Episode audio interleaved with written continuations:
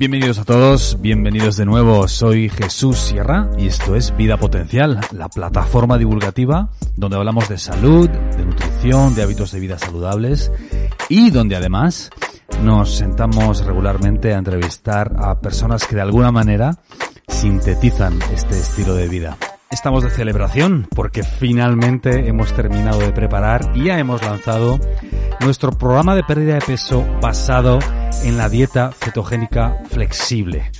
Es un programa de 8 semanas, 60 días, donde te ayudamos a hacer una transición hacia un estilo de vida cetogénico. Si quieres saber más, tienes toda la información en vidapotencial.com o te dejo también los enlaces por aquí en las plataformas de audio, en cualquiera de ellas que nos estés escuchando en Spotify, en Apple Podcast o en eBooks. Sin más, os dejo con el audio de esta semana. Un abrazo a todos y hasta la próxima. Chao. Hola, saludos a todos. Soy Isabel Belauste y esto es Vida Potencial. Hoy vamos a hablar de un tema muy común, la hinchazón abdominal. Vamos a ver qué es, a qué se debe y cuáles son sus soluciones.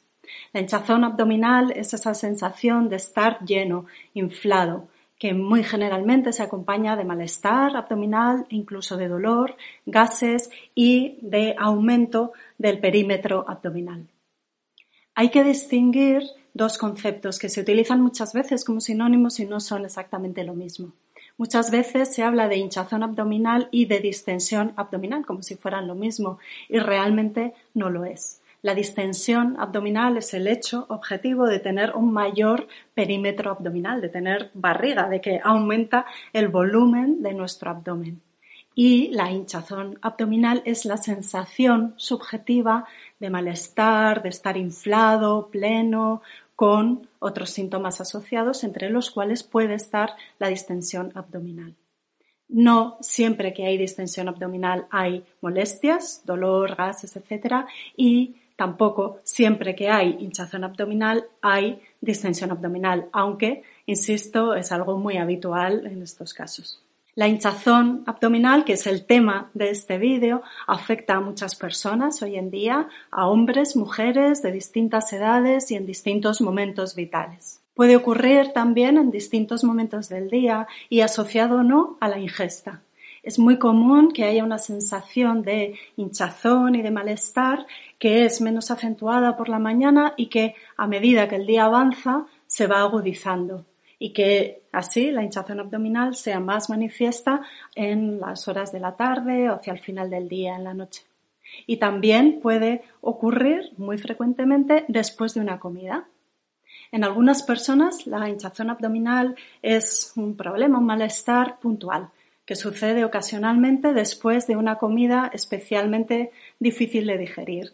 Una comida que se hace fuera de casa, en un restaurante, una comida muy copiosa, en la que se combinan alimentos que no tienen digestiones compatibles, o por ejemplo, en una comida social, con mucha gente, en la que se habla mucho, en la que se bebe mucho, en la que hay un ritmo acelerado que nos hace tragar aire, bloquear nuestro sistema nervioso parasimpático y con ello dificultar nuestra digestión. En otras personas se produce una distensión abdominal con o sin todo ese cortejo subjetivo de malestar, dolor, gases, etc que mm, constituye uno de los síntomas clásicos de algunas enfermedades, por ejemplo, de enfermedades del hígado o enfermedades del corazón o cardiovasculares.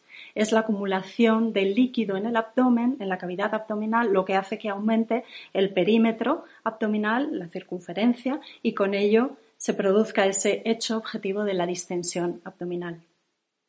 Otras veces la causa que está detrás de la hinchazón abdominal es una acumulación de gas en el interior del tubo digestivo, en el intestino.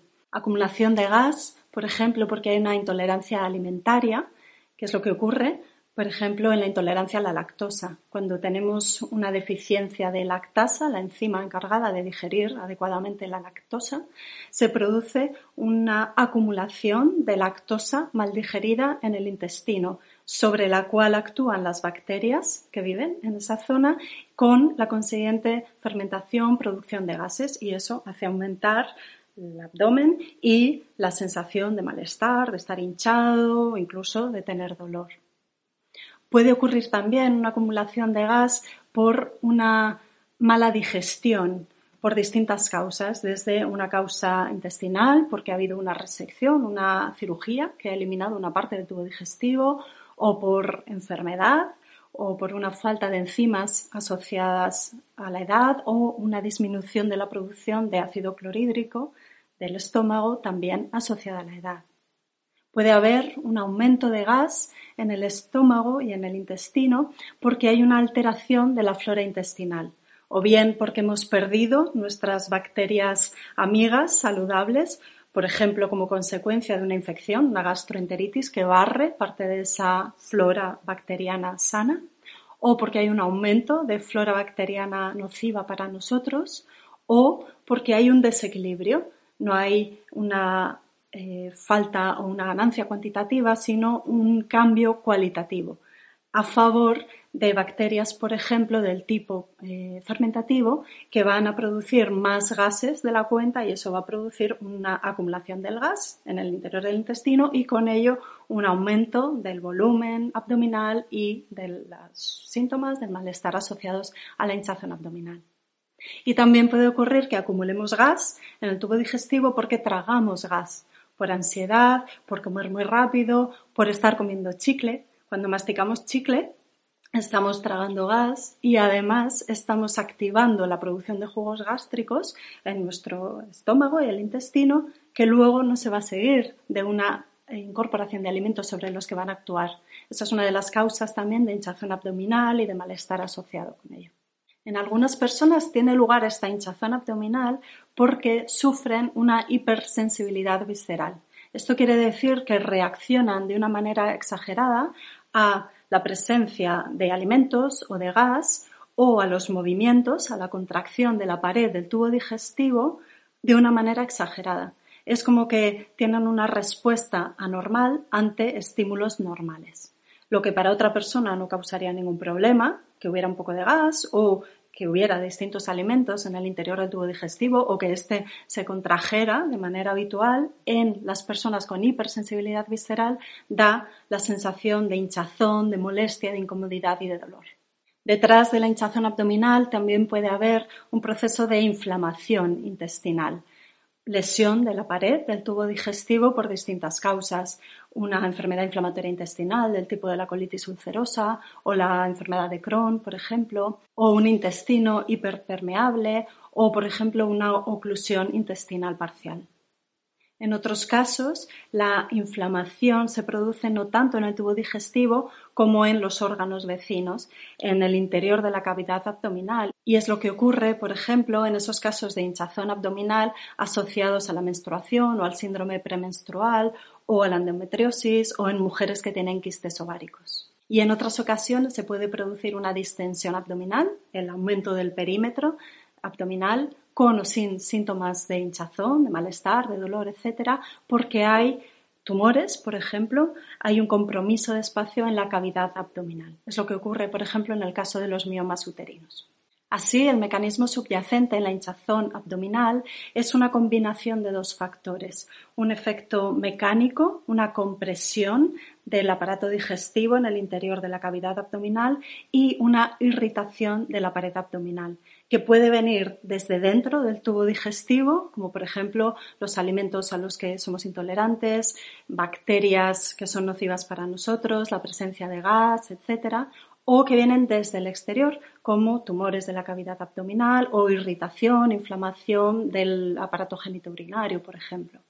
Imaginad que en el interior del abdomen tenemos que alojar, además de otros órganos, en torno a 8 metros de longitud de un tubo, como una manguera, que es nuestro tubo digestivo, que tiene una pared que se puede inflamar en respuesta a esa irritación y de esa manera aumentar su volumen. Todo eso tiene que estar dentro de nuestro abdomen. Entonces, si hay un compromiso de espacio porque hay otros órganos inflamados, aumentados de tamaño, o porque existen tumores que suponen un compromiso, o porque hay líquido que está comprimiendo el tubo digestivo y los órganos, o bien porque desde dentro se produce algo que hace que aumente el tamaño global del tubo digestivo, se va a producir un aumento del perímetro y muy frecuentemente síntomas asociados de malestar. Sabiendo esto, es más fácil entender cuáles son las soluciones que tenemos a nuestro alcance. En primer lugar, hay que tener muy claro lo que hay que evitar. Eso nos va a ayudar mucho a hacer esa vía negativa de sacar de nuestra vida, de nuestra dieta, lo que nos puede perjudicar en este sentido. Por ejemplo, en primer lugar, quitar los alimentos a los que somos intolerantes. Está claro que si tomamos una sustancia que produce una mala digestión, una irritación de la pared del intestino, eso va a producir directamente una hinchazón abdominal con todos los síntomas asociados. Evitar esos alimentos perjudiciales va a ser una gran ayuda. Los alimentos que se han visto más frecuentemente asociados a la hinchazón abdominal son el trigo, la leche y la fruta, por la intolerancia a la fructosa. Lo más útil en caso de que tengamos una hinchazón abdominal que sospechemos que pueda estar asociada a una intolerancia alimentaria es hacer una dieta de exclusión, que es sacar de nuestra dieta habitual ese alimento del que sospechamos que podemos eh, no estar digiriendo adecuadamente durante dos semanas y comprobar si mejoramos o si nos quedamos igual. Si hay varios alimentos de los que sospechamos una intolerancia, lo mejor es ir uno a uno, porque si no, no vamos a tener claro cuál es el que causa el problema. Hacer dos semanas de exclusión de uno de estos alimentos, comprobar, volver a introducirlo y así comprobar si volvemos a sentirnos mal, de manera que queda una alta probabilidad de que este sea el responsable de nuestro malestar y cuando tenemos claro eso, dar el siguiente paso y hacer exclusión del siguiente alimento de nuestra lista de sospecha. En segundo lugar, conviene también evitar los alimentos procesados. Primero, porque en un alto porcentaje contienen alimentos que están frecuentemente asociados al desarrollo de hinchazón abdominal y en segundo lugar porque contienen aditivos alimentarios y los aditivos también se ha visto que causan muchas veces problemas de hinchazón abdominal. Conviene evitar también los edulcorantes artificiales, especialmente los del grupo de los polioles, el xilitol, malitol, maltitol, sorbitol, etc. Porque se ha visto que producen una irritación a nivel intestinal que puede llevar a la hinchazón abdominal. Y una sustancia que es rica en estos edulcorantes artificiales de los polioles es el chicle, la goma de mascar que por un lado conviene evitarla porque son ricos en estos azúcares, en estos edulcorantes que irritan nuestro tubo digestivo y en segundo lugar, por lo que comentaba antes, que cuando masticamos chicle tragamos aire y además estimulamos la secreción de jugos gástricos que luego no van a ejercer su función y eso produce una irritación del tubo digestivo. Es interesante también evitar las bebidas gaseosas, por lo mismo, porque vamos a tragar aire, aparte de todos los efectos nocivos para la salud que tienen la mayoría de ellas, y también evitar beber mucha agua y o a temperatura muy baja, agua muy fría cuando estamos comiendo. Esto, el aumento una gran cantidad de agua va a producir un aumento de contenido en nuestro estómago y eso nos puede inflar y además dificulta la digestión y la protección de la mucosa del tubo digestivo frente a la acción corrosiva de los jugos gástricos. Y además, cuando el agua o la bebida que se toma durante la comida es muy fría, o incluso si se toma agua, bebida o un alimento, puede ser un helado, un sorbete muy frío después de comer, eso bloquea nuestras enzimas digestivas y de esa manera vamos a hacer una peor digestión y eso va a favorecer la hinchazón abdominal. Todo esto es lo que conviene evitar cuando buscamos una solución al problema de la hinchazón abdominal. Ahora, ¿qué podemos hacer para mejorar? ¿Qué podemos incluir en nuestra alimentación o en nuestra vida para mejorar el problema? En primer lugar, hacer una dieta una alimentación natural, variada y libre de alimentos procesados. Cuando hay un problema de alteración de la flora bacteriana intestinal, conviene moderar la cantidad de fibra en la dieta para de esa manera reducir la acción o el sustrato de toda esa flora bacteriana fermentativa que va a producir mayor gas cuando se encuentre con fibra en la alimentación como procedente de la verdura, de los frutos secos, de las semillas, de los cereales, etc. Algo muy importante y muy efectivo para las personas que tienen hinchazón abdominal es comer con calma, masticar los alimentos, saborear los líquidos, entretenernos con la comida.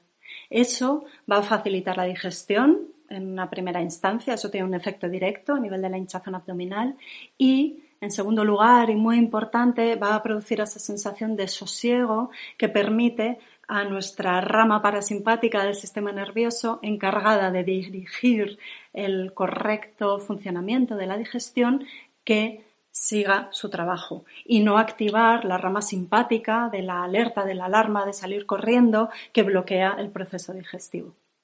Es muy útil empezar la comida o anticiparla unos minutos con un aperitivo de encurtidos. Tomar unas aceitunas, unos pepinillos, unas cebolletas bien masticadas, con calma, disfrutando de la experiencia un ratito antes de la comida principal. Esto estimula la secreción de jugos gástricos y nos prepara para una mejor digestión. Si en una comida se incluye carne y una ensalada, es muy conveniente tomar primero la carne y después la ensalada. Después de haber empezado con un aperitivo del tipo de los encurtidos o unas verduritas crudas eh, con un poquito de aguacate o de guacamole, algo así, algo crudo que ya estimula también el proceso adecuado de la digestión y que nos aporta enzimas digestivas muy saludables. En la comida una vez que hayamos hecho ese aperitivo y ya nos hemos preparado para una buena digestión, el orden de los alimentos puede influir y determinar que tengamos una hinchazón abdominal o no. Cuando tomamos carne, lo que conviene es que ésta vaya en primer lugar y después la ensalada o la verdura, por un efecto puramente mecánico. El orden de llegada a los alimentos, por efecto de la gravedad, va a ocupar primero la parte baja del estómago, la carne sería lo indicado y después, en la parte alta, el siguiente alimento, en este caso la ensalada. Cuando hacemos eso, favorecemos la digestión de la carne porque en la parte baja del intestino, perdón, del estómago, por efecto de la gravedad, se acumula la mayor cantidad de ácido clorhídrico, de jugos gástricos digestivos. Eso va a favorecer que tengamos una mejor digestión de un alimento más denso y que cuesta más digerir, como es la carne, sobre todo cuando se trata de carne roja. También es de gran ayuda incluir en la comida, en el resto de platos, alimentos del tipo de los encurtidos, los pickles, el chucrut, eh, alimentos avinagrados o añadir un toque de vinagre, especialmente el vinagre de manzana, porque todos estos alimentos y sustancias favorecen la digestión de los alimentos y es muy interesante, muy conveniente incluir alimentos ricos en enzimas, en prebióticos y en probióticos en el conjunto de nuestra dieta. Y ahí tenemos una fuente variada y amplia en toda la alimentación natural, las verduras, los alimentos fermentados del tipo, por ejemplo, del miso, del tamari, el yogur, quien tome lácteos, alimentos eh, del tipo de las verduras, por supuesto, las verduras de raíz, los espárragos, las zanahorias, la cebolla, el puerro y un largo etcétera. La papaya y la piña, que son alimentos que aportan enzimas digestivas, nos va a servir también para mejorar la digestión. Y conviene incluir también alimentos que ayuden a reparar nuestra mucosa gastrointestinal, toda esa capa de células que tapizan el interior de nuestro tubo digestivo y que deben estar sanas y bien unidas unas a otras para tener un, intestino y un estómago, un tubo digestivo completo, sano y no hiperpermeable. Y aquí tenemos, por ejemplo, una fuente muy interesante de ácidos grasos, de vitamina D, que son reparadores de la pared intestinal, las grasas como la mantequilla o los huevos o el pescado azul, por ejemplo.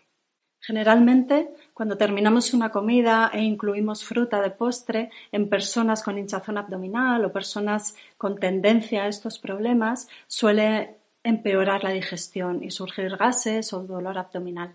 La piña y la papaya son excepciones a estos casos. Son frutas que se podrían incorporar como postre porque favorecen el proceso digestivo. También se pueden tomar como suplemento o como parte de la fitoterapia. El uso de plantas medicinales está también muy extendido y es una de las herramientas más empleadas cuando hay problemas digestivos e hinchazón abdominal. En las personas que quieran hacerlo deben tener mucho cuidado, deben consultar con un profesional y siempre estar supervisados por un profesional competente. Se pueden utilizar también plantas en forma de infusión y esto es muy útil y es más seguro. Y es muy útil para las personas con hinchazón abdominal, por ejemplo, incluir infusiones de melisa, de manzanilla, de poleo, poleo menta, el jengibre. Esto va muy bien para los gases y para facilitar la digestión. El hinojo, el anís son también muy interesantes como infusiones después de una comida para reducir la producción de gases. Y es muy interesante, por ejemplo, el diente de león o la cúrcuma para facilitar el proceso digestivo.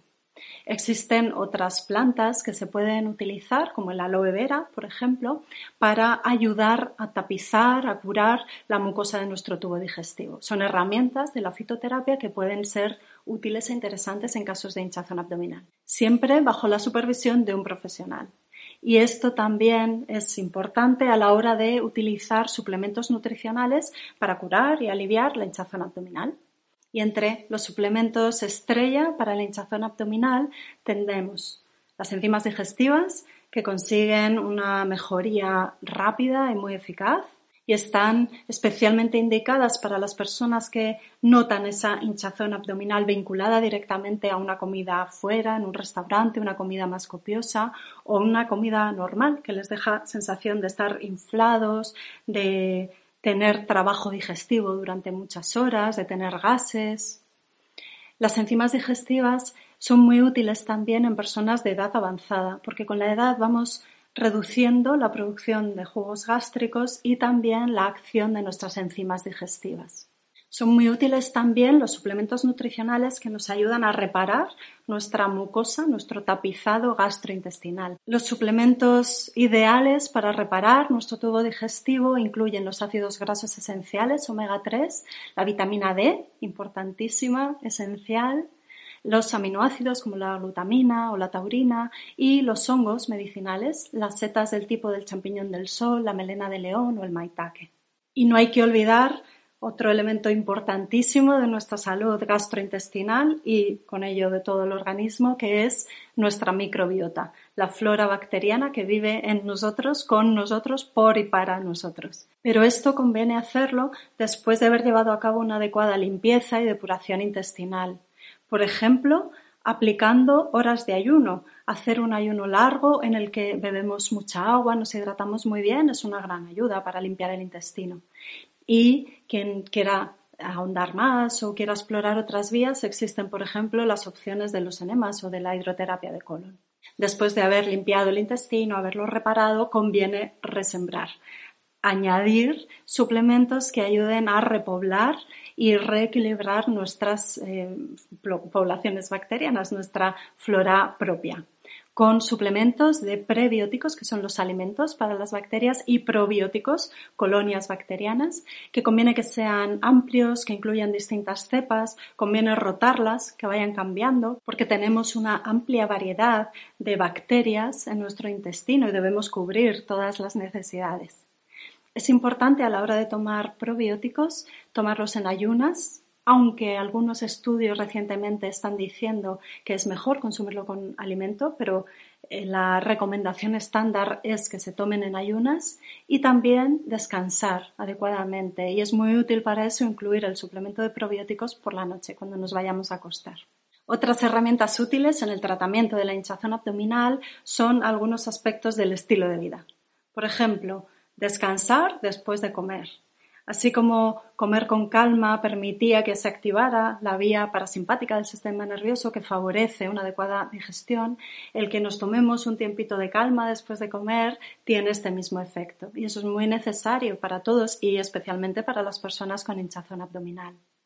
Aplicar calor local eh, ponerse las manos, un almohadón, un cojín, una mantita en la barriga después de comer, ayuda también a hacer una mejor digestión y con eso a reducir la hinchazón abdominal. El ejercicio físico tiene un efecto muy positivo en el equilibrio de la microbiota, de la flora intestinal y desde luego la gestión del estrés, tanto con técnicas cuerpo-mente o aficiones, un hobby, un ratito de nuestra agenda que dediquemos a escuchar una música relajante, a respirar, a hacer algún ejercicio de visualización, de meditación, como el uso de suplementos nutricionales que nos ayudan a gestionar mejor el estrés. Y aquí tienen un protagonismo especial el magnesio y las vitaminas del grupo B.